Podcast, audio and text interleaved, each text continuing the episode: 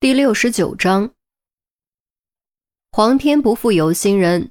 经过整整一个早上的搜索，终于在玻璃家具厂的废料堆里找到了蛛丝马迹：一枚钻石，一块尚未完全溶解的骨头，一只装苏打水的空瓶子。又经过整整一下午，钻石被证实属于赵姬的钻戒。少量尚未被破坏的骨髓中，发现了赵姬的 DNA。苏打水瓶子上则找到了梁霄的完整指纹。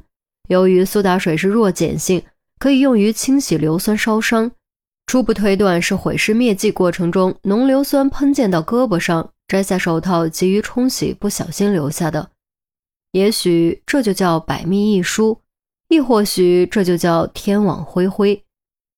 当这些铁证放在梁霄面前的时候，最后一丝侥幸被彻底掐灭。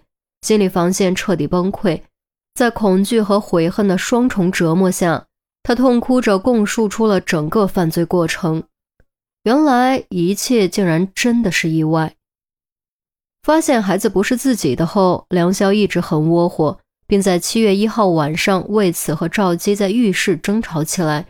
盛怒之下，他狠狠推了赵姬一把，赵姬跌倒磕在浴缸中晕了过去，头部滑入水中窒息致死。等他发现的时候，再想抢救，为时已晚。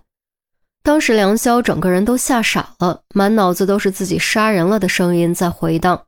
稍微冷静下来后，他觉得警方不会相信他过失杀人，即便相信，前途也彻底毁了，还要蹲大牢受大罪。在恐惧的驱使下，梁霄决定毁尸灭迹，连夜将浴室打扫干净。并趁着尸僵尚未出现的柔软期，将尸体塞进袋子里，然后驱车赶赴玻璃家具厂，以浓硫酸销毁尸体。销毁过程中不小心被喷溅的硫酸烫伤。正所谓纸包不住火，深知赵姬失踪的事情早晚会引来警方介入，于是梁晓以退为进，主动报案，精心设计出莫须有的绑架案来迷惑警方，将赵姬的失踪嫁祸给莫须有的绑匪。以此来洗脱自己的嫌疑，奈何魔高一尺，道高一丈。梁霄低估了警方的能力，没想到警方仅通过短暂的交流和观察，就开始怀疑并试探他，让他瞬间乱了阵脚。他惊恐地发现，毁尸现场根本没有处理干净，浴缸里腐蚀尸体后黑乎乎的硫酸也都还没有倒掉，那可都是致命的证据。于是，为了以防万一，梁霄再次设计利用董建华引开可能在暗中蹲守的警方，自己驱车返回玻璃家具厂，将毁尸现场彻底清理干净。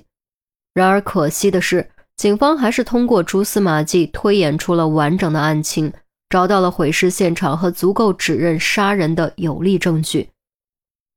听完梁霄的供述，众人都只能一声长叹。过失杀人和蓄意杀人意义是完全不同的。如果梁霄没有毁尸灭迹，通过法医鉴定，或许可以确认过失杀人，届时法院判刑会轻很多。可现在尸体已经没了，再也没有证据能够证明过失杀人，法院不可能相信单方面的供词，极有可能依然以蓄意谋杀并毁尸灭迹的罪名起诉。再加上态度上的顽抗。量刑会非常重，甚至有可能一辈子再也出不来。总归一句话，毁尸灭迹，毁了尸体，也毁了自己。一念之差，地狱成永恒。纵观古今中外，罪人总是在最后才幡然悔悟。梁霄也一样，他很清楚自己将面临什么样的惩罚，也不再为自己辩解。他只是希望陈红能给董建华带个话。他希望董建华能够善待两个孩子，永远不要告诉他们真相，让他们在快乐中健康长大。他保证，即便数十年后有机会出来，也绝对不会对当年之事吐露半个字，更不会打扰他们。也许这就是作为父亲的心吧。陈红答应了，他也希望董建华能够善待两个孩子，毕竟孩子是无辜的。而且孩子现在还不知道发生了什么，在他们眼中，董建华依然是唯一的父亲。于西感觉自己快死了，脑袋发胀，眼前发花，脚下发虚，走起路来晕晕乎乎，跟踩着云团似的。没办法，这就是熬三十六小时不睡觉的结果，而且还不是一般的熬，出勤跑任务，外加写材料，脑力、体力、超功率全负荷运行。别说人，铁人都受不了。他已经不是十七八的小年轻了，那时候熬个夜屁事没有，第二天照样生龙活虎。可现在嘛，熬个夜就跟没了半条命似的，真难受。好不容易爬完楼梯的千里长征，于西强打精神，靠着门掏钥匙，结果掏了半天也没找到。不信邪，又将包包从里到外翻了一遍，结果还是没有。哎，钥匙呢？于西终于清醒，揉了揉额角，努力回想，终于记起钥匙好像落在警服口袋里了。该死的，换衣服的时候没有拿出来吗？这可怎么办？